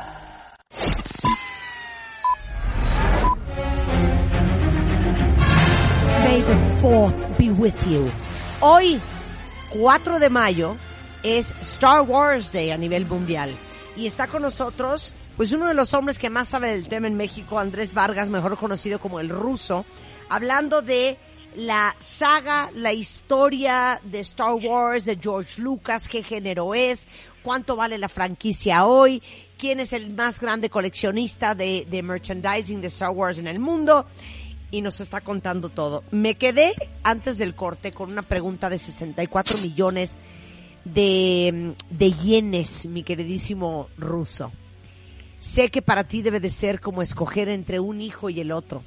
Pero para ti, ¿cuál es la mejor película de Star Wars? Durante muchos años fue El Imperio contraataca, que es la dos en el orden cronológico en el que fueron estrenadas pero hoy en día mi película favorita es Los Últimos Jedi, Los Últimos Jedi, que es la película número dos de la trilogía más reciente, donde sale Mark Hamill ya con barba, donde sale Leia eh, ya como generala, no como princesa. Creo que Star Wars, y la pongo ahora como la número uno, sí es una historia fantástica y por eso muchas personas pueden pensar que solo es entretenimiento, y algo de ocio que no va a llenar nada más en tu vida. Pero esta película eh, creo que deja claro que a partir de historias increíbles se puede hablar de temas que son muy ríspidos en la vida real, ¿no? En Star Wars puedes hablar de política, de guerra y de religión sin pelearte con nadie y entendiendo mucho eh, lo que opina el otro o que existen otros bandos y otras ideologías y por eso The Last Jedi, Los Últimos Jedi, es mi película favorita de Star Wars. Entonces son 12 películas, ¿verdad? Son 12 películas, eh, en realidad 9 eh, que han tenido el nivel de promoción y éxito por ser consideradas episodios de las aventuras de las familias Skywalker, eh, de la familia Skywalker, mejor dicho, o apellidos como Kenobi o Palpatine, pero 12 películas en total son las que han sido mostradas en salas de cine y muchas personas lo que se preguntan es, órale, le voy a dar oportunidad a Star Wars, pero ¿por dónde le puedo entrar? Las debo ver en el orden en el que salieron, en el orden de los episodios, hay algún orden sugerido y creo que puedo dar un poco de luz en ese sentido para cómo ver Star Wars. A ver, ¿cómo vemos? Pues lo primero que hay que entender es que hay un grupo de personas que se llama el Story Group en Lucasfilm, que son como la mesa redonda del universo de Star Wars. Este grupo de individuos son creadores, creadoras, autores de libros, guionistas, que se encargan de que sea congruente lo que sucede en la gran pantalla, en el cine, y que todas las demás historias que se cuentan en cómics, videojuegos, ahora en un parque de diversiones en Estados Unidos, todo eso vaya en el mismo sentido y línea de las películas, para que no haya ningún dato que se salga y entonces los que quieran explorar a detalle el universo de Star Wars puedan recorrerlo y seguirse encontrando con mismos personajes o líneas de aventuras sin que se pierdan. De estas 12 películas hay tres trilogías. La que se estrenó en los 70, en 1977 empezó, que es donde Luke Skywalker, Mark Hamill, se une a la Alianza Rebelde para vencer al Imperio Galáctico. Es donde destruyen la primera estrella de la muerte. O donde... ¿hay que arrancar con esa? Eh, puede ser. Eh, eso sí es que quieres ver lo que yo llamo el orden nostálgico. El orden nostálgico tiene que ver con ver las películas como se han sido, han sido estrenadas en el cine. Entonces puedes empezar primero con la trilogía de Mark Hamill, vamos a llamarle así, que es eh, Una Nueva Esperanza, El Imperio Contraataca y El Retorno del Jedi. Esas tres películas salieron al principio de Star Wars. Después, en 1999, empieza la trilogía de las precuelas. George Lucas decide contarnos una historia, la historia de esta galaxia muy lejana antes de los sucesos de Mark Hamill y de Luke Skywalker eh, con su papá, con Anakin Skywalker. En esta trilogía es donde Anakin conoce eh, a los Jedi y es seducido por el lado oscuro. Él era el elegido de acuerdo a las profecías de los Jedi para traer balance a la fuerza y le sale el tiro por la culata, pues es quien termina dándole el triunfo al lado oscuro durante varias décadas dentro del universo de Star Wars en esa galaxia. Esta trilogía de las precuelas, si ustedes lo quieren ver en, este orden nostálgico, sería la segunda ronda de películas que tendrían que ver. Y la tercera, obviamente, tendría que ser la trilogía de Rey, donde está esta jovencita llamada eh, Daisy Ridley, que es la nueva protagonista y heroína de Star Wars y que se empezaron a estrenar de 2015 hasta el año pasado. Esas son las tres trilogías. Hay otras tres películas más en donde sale Diego Luna, algunos lo, identificarán por ahí, que se llama Rogue One, que nos cuentan cómo un grupo de rebeldes se roba los planos de la Estrella de la Muerte para que después Mark Hamill y Luke Skywalker pueda destruirla y ganarle al Imperio. Está otra película que se llama Solo, que nos cuenta las aventuras del joven Han Solo antes de que se involucrara en esta guerra civil galáctica. Y una de animación llamada Clone Wars, que también es una serie de televisión animada buenísima, que si ustedes tienen eh, hijos y quieren adentrarlos al mundo de Star Wars, hay un par de caricaturas con las que tal vez puede que se sientan más familiarizados a un ritmo de caricatura y que no necesariamente los va a involucrar en un tema político, de guerra y qué es la fuerza. No es necesario que vean estas tres películas, pero si alguna de las trilogías los termina por enganchar, es altamente probable que quieras ver las 12 películas completas. El otro orden en el que pueden ver las películas es por orden de episodios. Eso quiere decir ver eh, primero las películas de las precuelas, las que se estrenaron a partir del 99, donde nos cuentan la historia de Anakin Skywalker convirtiéndose en Darth Vader. Después de esas, ver la trilogía de los 70, donde nos cuentan las aventuras del hijo de Darth Vader. Y después ver la última trilogía, eh, o la más reciente, mejor dicho, porque ahora vivimos en un mundo donde no sabemos si algún día no va a haber Star Wars en el cine, o en la tele, o en los cómics, o en los videojuegos. Ese podría ser el orden, o los dos órdenes sugeridos para consumir Star Wars. Oye, y hay noticias, ¿no? Ya viste que salió que ahora eh, Waititi Taika va a dirigir una nueva película, sí, Taika Waititi que es el que se llevó el Oscar al mejor guion adaptado por Jojo Rabbit, que va a dirigir la nueva película de Star Wars? Eh, no lo sabía, pero no me sorprende porque fíjate que eh, Taiga es uno de los directores invitados a la serie El Mandaloriano, que se estrenó en el servicio de streaming de Disney. John Favreau, uno de los hombres a los que se le debe el éxito de Los Vengadores, eh, fue invitado a crear su propia serie de Star Wars y nos entregó esta serie maravillosa, que es donde sale Baby Yoda, que probablemente muchas personas ubiquen a este muñequito tan tierno, que es un Yoda chiquito, bebé, y a este eh, vaquero galáctico con un casco y una, sí, con una expresión fija y desafiante que es el Mandaloriano.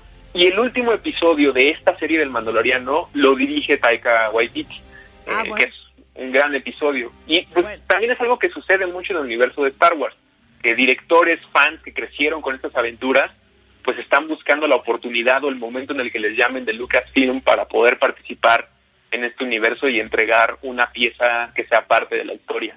Bueno, pues Disney confirmó hoy, me imagino que aprovechando este The Fourth Be With You, eh, que Taika Waititi va a dirigir una película de Star Wars. Es un proyecto sobre el que habían circulado rumores en Hollywood a comienzos de año ruso.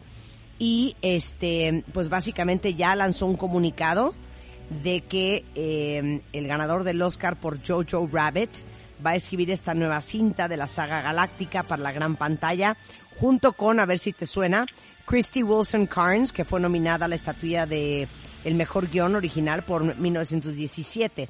No dijeron nada más sobre la trama ni nada, ni tampoco un lanzamiento, este, pero sí es un hecho que él va a escribir junto con esta mujer, este, junto con Christy Wilson Carnes, eh, la nueva película de Star Wars, My Friend. Qué maravilla. Es bien emocionante cada vez que hace uno de estos anuncios. Y también hay que entender que parte de la dinámica de Star Wars eh, en el cine y en todas sus entregas es mantener el secreto, porque cada una de las entregas de Star Wars en cualquiera de sus formatos es como un regalo que viene perfectamente envuelto. Entonces, el chiste es que nadie te arruine la sorpresa. Digo, ya dijimos lo de Darth Vader y Luke, porque es una cosa que ya es pregunta del maratón y cultura general, pero lo cierto es que en cada película viene algún giro de tuerca que sorprende o que por lo menos busca sorprender a los fans y a la gente que se acerca, y pues eso es parte de la dinámica entre los fans y la compañía, que nos sorprendan y recibir regalos cada que se pueda. Bueno, pues es buena idea que aprovechen que hoy es May the Fourth be with you para empezar a ver este la saga de Star Wars si es que les faltan algunas o si es que no han visto ninguna como estamos Rebeca y yo. Bueno, tú ya viste Exacto. Yo, vi media. Oye, Ruso, mil gracias por contarnos toda esta Oye, historia. tenemos una sorpresa, Marta. Por hacernos más cultos, yo sé. Pero si alguien quiere pimponear con Ruso, él es Ruso en Twitter, R-U-Z-O. Y tenemos una alegría. ¿Así? Mira. ¿Así? Mira. No sabe ruso. Hi guys, how you doing? I just want to wish all my family and friends over in Mexico. Um, I've been over there a few times for you guys. I really feel the force in your love. So, may the fourth be with you in Mexico. Take care guys. I love you all. Stay safe. ¿Viste qué bonito ruso? Qué bonito. Es, es, es uno de los actores que ha interpretado a Vader. Exacto. Es correcto. Nada más Spencer y nada Wilding. menos que el mismísimo Spencer Wilding, Qué bien. ¿eh? Qué honor. que fue Darth Vader en Rogue One. Eh, te queremos, Ruso. Mil gracias. Muchas gracias por dejarme platicar de Star Wars y que la fuerza nos acompañe a todos siempre. Muchas gracias, sobre todo ahora. Te mandamos un beso, Ruso. Igual, Bueno, pues hasta ahí luego. está. Mayo 4, el día de Star Wars, por May the Fourth with, with you.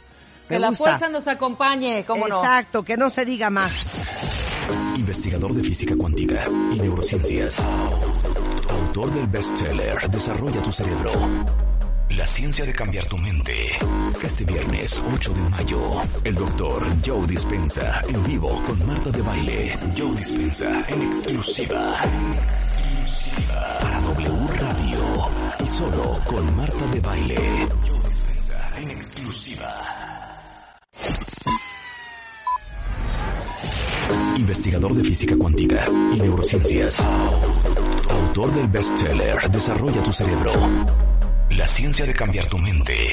Este viernes 8 de mayo, el doctor Joe Dispensa en vivo con Marta de Baile. Joe Dispensa en exclusiva. En exclusiva. Para W Radio.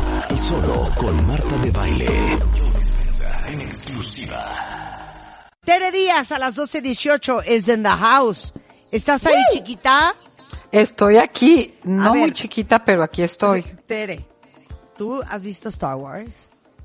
Fíjate que hace mucho pocas, no me hagas esas preguntas que queden ridículo No te con sientas tus mal. Yo también porque que sabes vi que una a la mitad y nunca he hemos vuelto visto a ver nada. todas, nada más hemos es visto que niñas, la estoy oyendo a esta buena persona que le llaman el ruso Sí. y tan tan culto, tan profundo en el tema y dije, pues igual, como me he echado maratones, ya me eché maratones de Hitchcock, ya me eché maratones de Pixar, he hecho cosas así como para adentrarme en el mundo del cine, dije, pues a lo mejor me aviento la saga.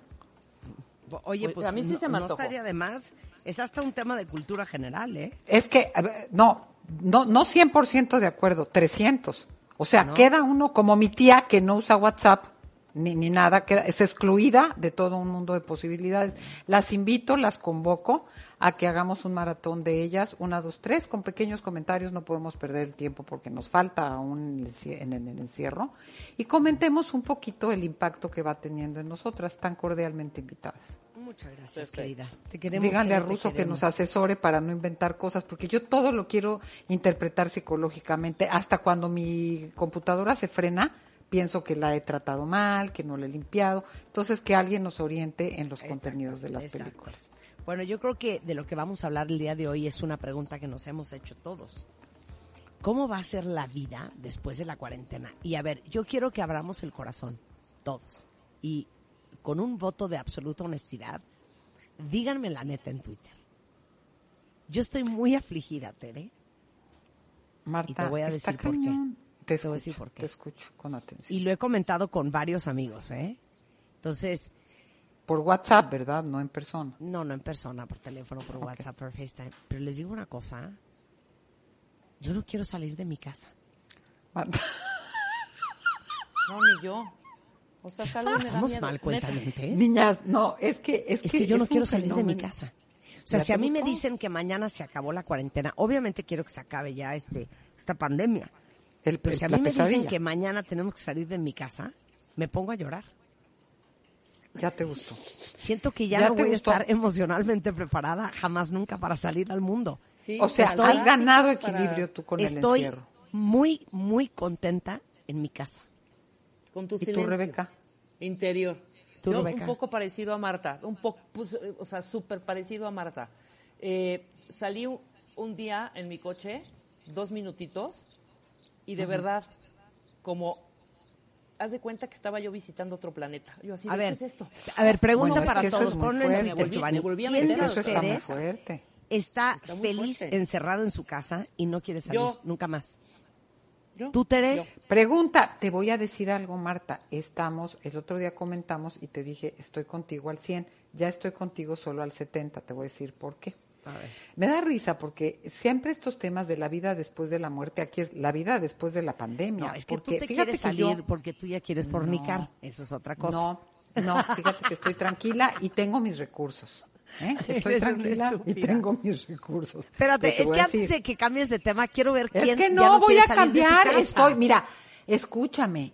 Un fin de semana antes, resulta que mi papá estaba en Acapulco, se acaba de mover a Valle de Bravo. Entonces mis hermanas me dijeron, oye, te puedes desplazar porque ya se tiene que regresar la persona que estaba con él. O sea, pero me agarró como anillo al dedo porque ese fin de semana me cayó un cuestionamiento existencial. Dije, yo que soy tan poco social, y te lo voy a explicar en términos psicológicos, hubo un punto, estar centrada frente al mar y ver la playa como la película del planeta de los simios de Charlton Heston, que eso, caminan ahí, andan en un caballo y no hay nada. O sea, me siento como Robinson Crusoe ¿Cómo te explico? Es una, una sensación extraña, Rebeca, que te debe de haber pasado cuando saliste. Es como un mundo surreal, como estas películas de ciencia ficción, que no es ciencia ficción, es real que me siento en una isla desierta porque no hay nadie en la playa. O sea, me Alguien por ahí. Para que me entiendas, me mareé, me mareé. Es que es una experiencia muy ¿De verdad? sobrecogedora. A mí me da una sensación, te juro que me voy a poner a volver a leer a los existencialistas es una conciencia de la nada, es muy fuerte. Ahora, Marta, tú estás muy acompañada. Yo estoy sola, sola, sola. ya mi papá, que se eleva el avión, me hace mucha gracia, platico con él a todas horas. Lo que te quiero decir es lo siguiente, respondiendo a tu pregunta. Fíjate que hay personas que son de naturaleza introvertida y lo hemos hablado. Y no quiere decir que no sepan socializar, sino que les viene bien el silencio, la soledad y el retiro. Y estas personas dicen lo que tú. Yo ya no quiero que cambie, que, que cambie esto, qué bendición. O sea, salvadas las proporciones porque son conscientes, como tú lo dices, Marta, de los daños colaterales y de los efectos a cascadas de pérdidas, desgracias, no solo muertes físicas, sino otro tipo de pérdidas que están, pero que están muy bien. Pero están las extrovertidas que ya hablaron, ¿eh? ya advirtieron a los propietarios del bar, a la señorita de la estética, o sea, de agárrense que abastezcanse que ahí les voy. O sea, ya se jalan los pelos. Tienen mucho que ver con la estructura de carácter. Y por supuesto que hay personas que les dan miedo las relaciones, todos podemos tener alguna mini patología mayor o menor, pero hay severas y hay eh, trastornos psicológicos y psiquiátricos que agudizan esto y que pues ya el confinamiento ya se quieren meter en el closet, ¿me entiendes? ya no me saquen ni del closet. Voy a poner a Natalie Rotterman, eh, eh, directora en jefe de la plataforma y revista MOA, a que les haga un simulacro y, y, díganme ustedes qué sienten en su corazón, porque de esto nos ahogábamos de risa el viernes. Adelante, Natalie. A ver, punto que nos dicen ya, mañana pues regresar a trabajar. Entonces, es Marta, bueno, entonces mañana en radio tienes que decir esto y esto, tienes que hacer tal cosa. Saliendo de radio te vas a una comida. Este, después vente a la oficina porque te quieren presentar una nueva línea de vajillas y de ahí te tienes que ir con unos clientes eh, y luego tienes una cena en, tu casa que tú tienes que armar. Te lo juro que me dan ganas de llorar. ando para vomitar. Me, me dan ganas de llorar, te lo juro que siento horcajadas, horcajadas. O a ver, se la voy a hacer yo a Tere. Ok, Tere, ya se acabó la cuarentena mañana. Entonces, acuérdate que a las 10 te tienes que ir al SAT a sacarlo de tu lo de tu cédula esta tu fiel, digital. Tu fiel. Eh, tu, fiel. Luego, a las 12 acuérdate que tienes paciente en la Roma pero a las 2 de la tarde tienes comida para ver lo de tu libro. De ahí se van a ir hasta el sur, a la editorial, para que veas los diseños. A las 5 tienes junta con todos los diseñadores. Te tienes que regresar a las 6 de volada porque tienes pacientes 6, 7, 8 y 9. Y a las 10 tienes un conference call con la editorial en Estados Unidos para ver lo de la distribución de tu libro en la noche. Sabes que ahorita voy por unas gotitas de ribotril a ver si consigo aunque sea una receta. Bueno, es que ¿qué sienten? Es un horror. No, pues feo, feo. Ahora, Ahora, otra pregunta que me hizo Natalia el otro día. Se las hago yo a ustedes. Bueno, pero pregunta a los que dicen lo contrario. Hay gente que ya, que ni no, es los que dicen lo contrario no están jugando ahorita. Hay gente la que pregunta es, y se quiere ir a vivir contigo, perdón. Espérate, la pregunta es, neta, ¿quién de ustedes ha reflexionado y cuál ha sido su conclusión sobre, ¿les gustaba su vida antes de la cuarentena? Ah, no, esa es una gran pregunta, ¿eh? Te guste o no te guste salir, ¿eh? hay muchas cosas y ahí te voy cuando me des el permiso. ¿Vas? ¿Te gustaba ah. tu vida antes de la cuarentena? Porque yo creo que también muchos estamos revaluando la forma en que vivíamos. Ah, totalmente. no, no, no, no. Yo creo que, mira, no nos vamos a ir a que todo va a ser distinto, pero el putazo del impacto de esto sí va a hacer transformaciones importantes, más a la gente, fíjate que una característica de la, de la resiliencia, que no se menciona mucho, es la capacidad de introspección personal que te permite afinar tu visión y tus creencias sobre ti mismo y sobre los demás.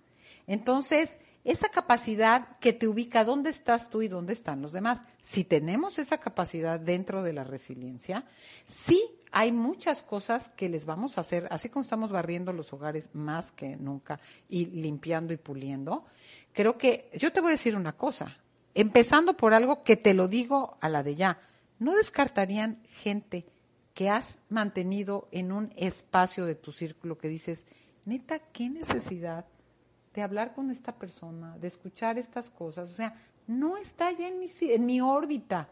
No hay necesidad de tales y tales relaciones. Eso, no, pero perdón. claro, como dice Marta, es un replanteamiento de todo. Total. Oye, pero aparte los estoy leyendo. A6 DC antes del coronavirus y después del coronavirus, claro. Ah, total, Rebeca, afirmativo. Ahorita ya no vamos a leer a Rumpa Rinpoche no sé quién, la vida después de la muerte, no, la vida después de la pandemia.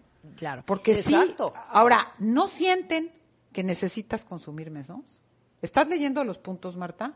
Ah, no. ¿No sientes que necesitas consumir menos? Que dices, oye, he trabajado menos, he tenido menos, y pues hasta, hasta ahorré. No, bueno, yo con sin viajes, pues claro que ahorro, ¿no? Ah, no, bueno, ahí les va. yo no he comprado nada más que babosadas en, en, en línea, ya sabes que una botella de spray, unos contenedores, unos toppers, cosas así, pero yo no he comprado nada, no hemos ido ni a la esquina. Claro que, que muchos están ahorrando un dineral. Pues y por supuesto que, te das cuenta que necesitas menos, pero te voy a decir menos también de qué, Tere. Que necesitas menos estímulo del que crees. Ah, fíjate que ese es un gran aprendizaje porque hay una reinvención de uno mismo. Ahí te voy. ¿Qué me dices de cosas que no te gustaban hacer y que ahora encuentras a punta de que a? ¿Trapear? No, bueno, hasta hay gente que me dice, entro en estado meditativo, y no es broma, ¿eh? Con la limpieza doméstica que yo no la hacía.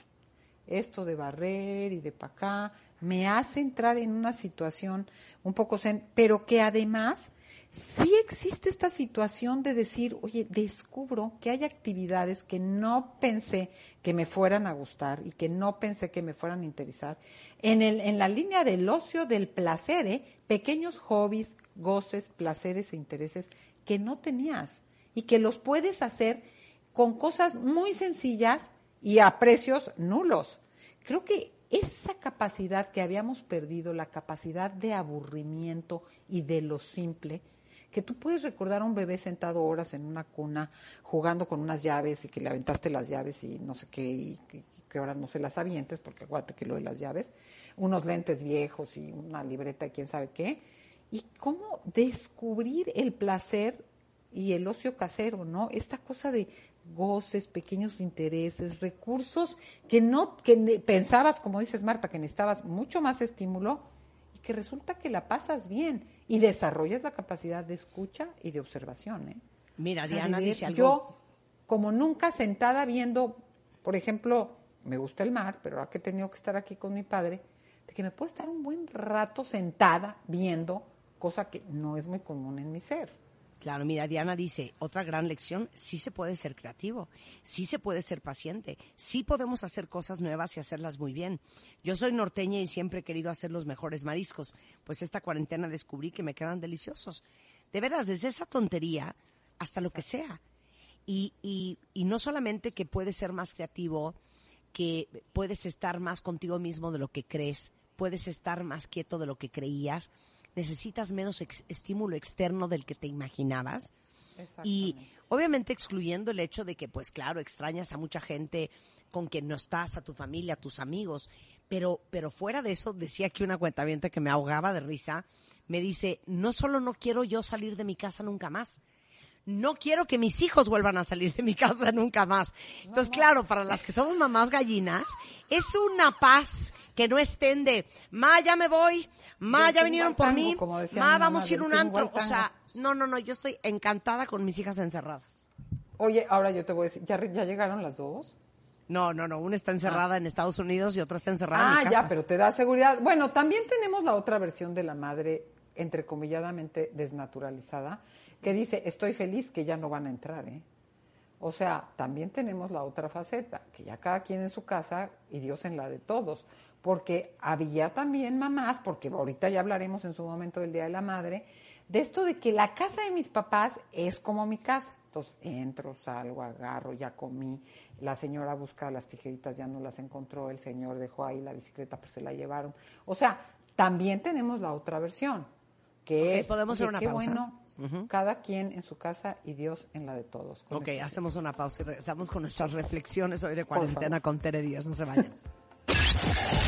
Investigador de física cuántica y neurociencias.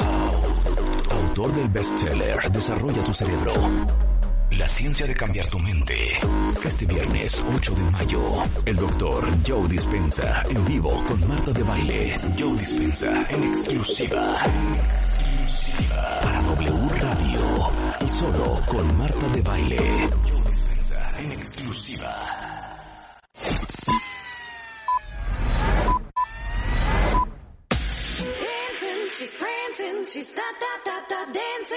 Estamos donde estés. Marta de Baile, al aire, solo por W Radio 96.9. Estamos de vuelta. Thank you. Estamos de regreso en W Radio, entrando a la última media hora del programa, son las 12.38. Eh, Tere Díaz está en la línea y estamos preguntándoles a todos, ¿quieren salir de su casa?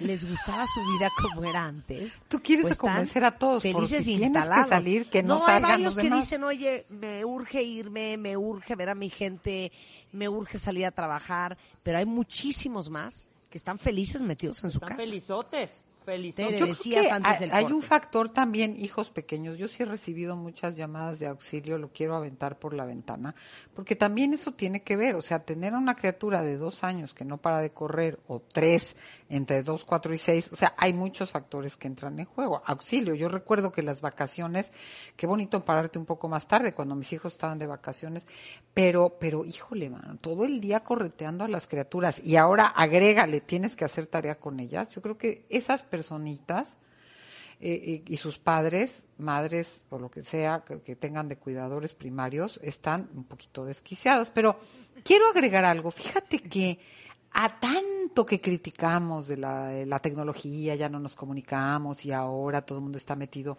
a mí me parece que ahorita sí podemos ver que aún que gracias a la tecnología podemos sostener relaciones, cuidar vínculos, ponernos al día y acompañarnos a través de la tecnología. Y yo creo que eso sí es algo que ha cambiado, porque yo te puedo decir que amigas que no veía y que no se nos había ocurrido, porque una vive en Guadalajara, otra en no sé dónde, otra en Austin, que nos juntamos a platicar, pero no lo hacíamos, entonces no nos veíamos y sí se abre un recurso, no te digo que un día sí y un día no, pero de conectarte con gente que te es valiosa y que te aporta y que, y que al revés de sacar de tu círculo, acercar a tu círculo y le doy un plus a la tecnología en el sentido de poder estar conectado con seres queridos, informado, por supuesto, pero es una manera curiosa la virtual también de construir y de cuidar vínculos. No sé cómo lo hayan vivido ustedes, ¿no? No, totalmente. Totalmente. Y yo creo que, aunque estamos muy en contacto, digo, sí falta ese contacto humano.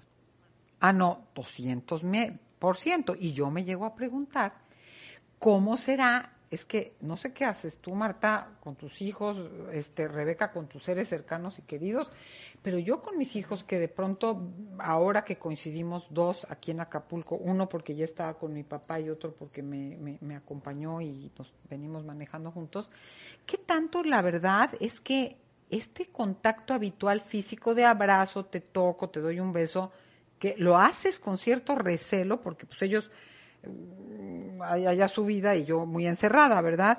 ¿Qué tanto esta cosa de volver a, a acercarnos físicamente y sobre todo en una cultura, y yo por ejemplo soy muy toquetona, cuando estás platicando, ¿qué tanto retomaremos fácilmente o nos quedará esta experiencia de distancia? Mira, no olvido cuando hice un viaje a, a- la- a- a todos los países escandinavos que llegas y saludas y, y a cierta gente de ciertos espacios que se quedan como tiesos de por qué, por qué te acercas o por qué me tocas.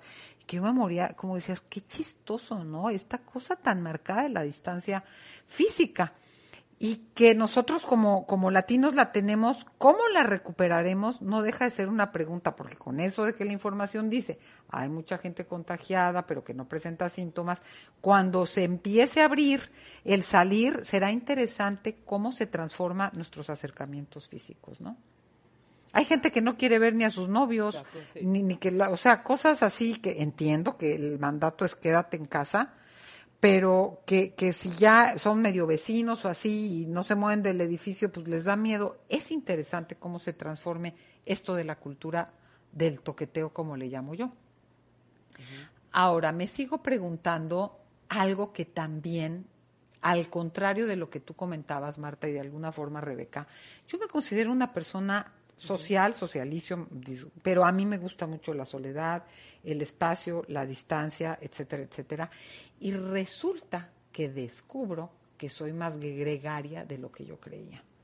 Porque con todo y que he estado sola, sola, sola y, disfrutando de ese espacio y de esa soledad, me doy cuenta del vacío y del hueco que siento en esa en ese espacio también. Y no es que vaya a cambiar y ahora quiero que todos regresen y se vengan a vivir conmigo y hacer fiestas todos los días y andar del tingo al tango. No pero sí lleva a cuestionar esta cosa de interdependencia, esta cosa de cómo integrar una individualidad, pero la paradoja con la parte sociable que tenemos, lo gregario que somos, cómo nos necesitamos, ¿no? Ahora que mi padre se movió, me quedo con un hijo que es tan solitario como yo, pero ya sabes que salimos y nos vemos y qué estás haciendo, Yeco, pero si ya nos comemos algo, esta, esta cosa de sentir un reflejo del otro, creo que también hay mucha gente que lo está, que lo está viviendo, ¿no?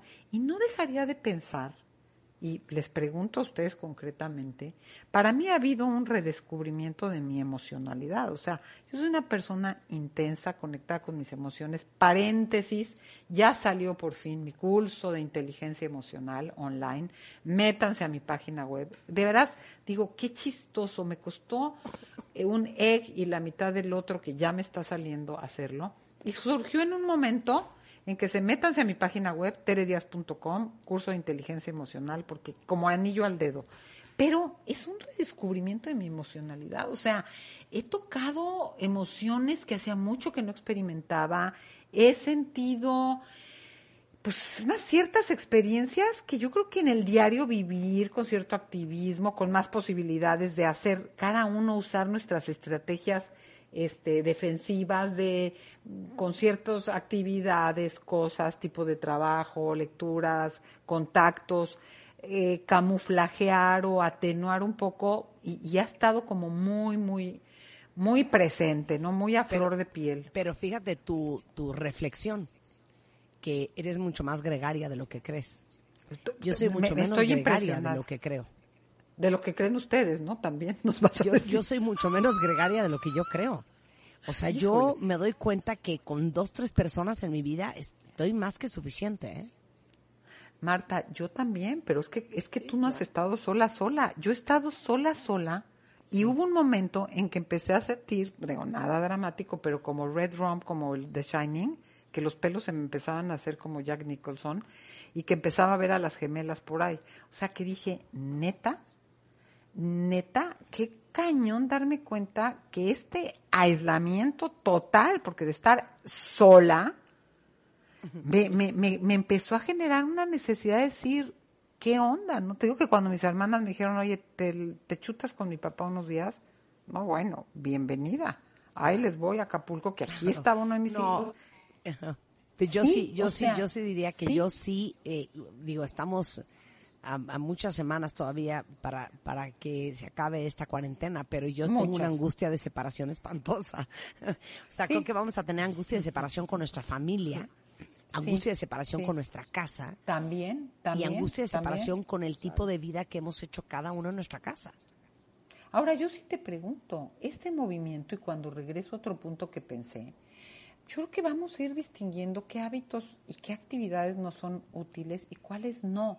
Porque cuando yo te escucho y mucha gente, y yo también, viene la pregunta, ¿por qué hago esto? O sea, quiero seguir haciendo esto que es lo que debo de hacer, tengo la oportunidad de hacer, me conviene hacer, pero viene, ¿quiero hacerlo? O sea, si el lo que estás diciendo es tan alto, es un momento para reflexionar cuando regresemos a la pausa? entre entre entre ah, comillas no, dije, otra vez me vas a mandar a pausa. No, no, no, ah. que cuando ah, regresemos a, vida. a, la calle si hay que no, pensar pero creo que lo podemos empezar a hacer ahorita. Claro, porque es no el momento queremos, de tomar ciertas decisiones. Claro, ¿qué es lo que no queremos volver a hacer? ¿Cómo no queremos volver a tener ciertas cosas, eventos, compromisos, obligaciones o gente en esta Exacto. comillas nueva vida? Exacto, porque yo sí te diría que si yo ya venía con una transformación de mi vida laboral en que decía, tengo que bajar el número de consultas porque quiero leer más, escribir más, ahora que creyendo que iba a tener menos trabajo del que tengo, porque he de confesar que he tenido más del que me imaginé, sí he podido hacer un hueco a ciertas cosas y digo, no les voy a quitar este espacio, no se los voy a quitar y eso implica que esta realidad que ahora se impone por una serie de razones, la voy a tener que sostener. Y algunas cosas retomaré, pero si estaba en un 100 de ocupación terapéutica, por decirte que yo ya iba bajando por las razones que les comento, y ahorita bajó del 100 a un 65%, pues regresaré al 75, pero no al 100, ¿eh? O sea, hay un hueco que me, que me, que me dejo exclusivo, porque si ya logré meter esto y quitar ciertas cosas, hay hábitos y actividades que generan mi creatividad, que generan paz y que me dan un placer. Y es un momento de integrarlos que no los quiero dejar, pero ahí se requiere un cierto acto de la voluntad. ¿Te hace sentido? Me hace sentido. Antes de irnos, ¿cuáles son tus reflexiones finales? Y déjanos pensando a todos. Mira, yo diría que más allá de esto que es en lo individual, tenemos que saber que la vida va a cambiar en lo económico y en lo social. Ya no todo mundo va, o sea, se va a transformar el mercado. Es importante, hay gente que me escribe, no tengo trabajo, ¿qué voy a hacer? Te puedes meter a páginas y a cosas donde te empiezan a decir qué cosas se van a desarrollar y qué cosas se van a transformar. Creo que el home office, en muchos casos, si no es que al 100, porque hay gente que le gusta salirse de su casa, pero se va a instaurar tanto más de lo que lo teníamos. Y me parece que tenemos que continuar entendiendo que la actividad frenética, sobre todo en una ciudad como la Ciudad de México que teníamos, nos negó una capacidad de ocio y de reflexión que estos espacios vacíos, Marta, sí nos lo generan y nos dan cierta relajación y mucha capacidad de creación. Y creo que entre las habilidades muy resilientes que minimizamos y eh, a veces completamente invisibilizamos, es esa capacidad de adaptación y creación que podemos hacer en estos espacios confinados, que yo lo decía y creo que en el pasado programa tuyo, quien leyó a, a Víctor Frankl en El hombre en busca de sentido, que es una lectura que les recomiendo en este momento, se dio cuenta que la única libertad de la que no puede uno ser privado es de la decisión de cómo actuar ante situaciones de mucho acotamiento físico pero mentalmente no lo tienes. Y si nosotros sabemos que esto va a pasar y que vamos a retomar una cierta normalidad en la vida con cambios que estamos marcando, sí podemos tener opciones que pensábamos imposibles y no te voy a dejar de señalar gente que me ha hablado y con la que he trabajado porque decidieron terminar relaciones que se ha agudizado el tema de la violencia doméstica con verdaderas interacciones violentas, que es el momento de decir basta, porque no hay manera de simularlas, capotearlas, atenuarlas. Entonces, que estos espacios de vacío, Marta, nos generen una, priori, una escala de valores donde qué priorizo, qué honro, qué es importante para mí, qué es bueno para mí y para los demás, sin dejar de ver que lo paradójico está en la solidaridad dentro de esta individualidad. Estamos, podemos estar solos, pero ser solidarios. E invito a todos, Marta, de veras a que se metan a mi página web www.teredias.com porque tengo una serie de cursos, entre ellos el de la inteligencia emocional que habla sobre resiliencia, sobre miedo, sobre depresión, sobre enojo. Hay gente que sigue enojada, hay gente que se siente culpable porque no puede ver a sus papás y creo que es un momento para trabajar este mundo emocional que explota ante una situación de aislamiento. Te queremos, Tere, te queremos yo a ustedes y que por favor quien se siente en una situación muy atorada de veras, de, de, de, miedo, de no dormir, de insomnio, de una serie de cosas, que se comunique a la montaña 15570199 Marta, porque si bien estos cursos online tienen efectos psicoterapéuticos, hay quien requiere una consulta para hacer una diferencia y una intervención en crisis en este momento que estamos viviendo. Entonces me encantará poder compartir estos espacios con la gente que te escucha. Buenísimo, Tere, te queremos, chiquilla. Igual, igual a ustedes, las quiero, las abrazo, estamos en contacto y seguimos juntas. Oye, em, Rebeca, te quiero, pero nos tenemos que ir. Yo también. Es muy duro, pero nos debemos de separar por el momento. No se vayan, hay mucho más el resto de la tarde en W Radio. Carlos Loret con todo lo que ha pasado en México y en el mundo eh, en unos minutos más después del corte comercial y mucho más en la programación de W Radio el resto de la tarde y de la noche. Nosotros de regreso en punto de las 10. Pásenla bien. Adiós.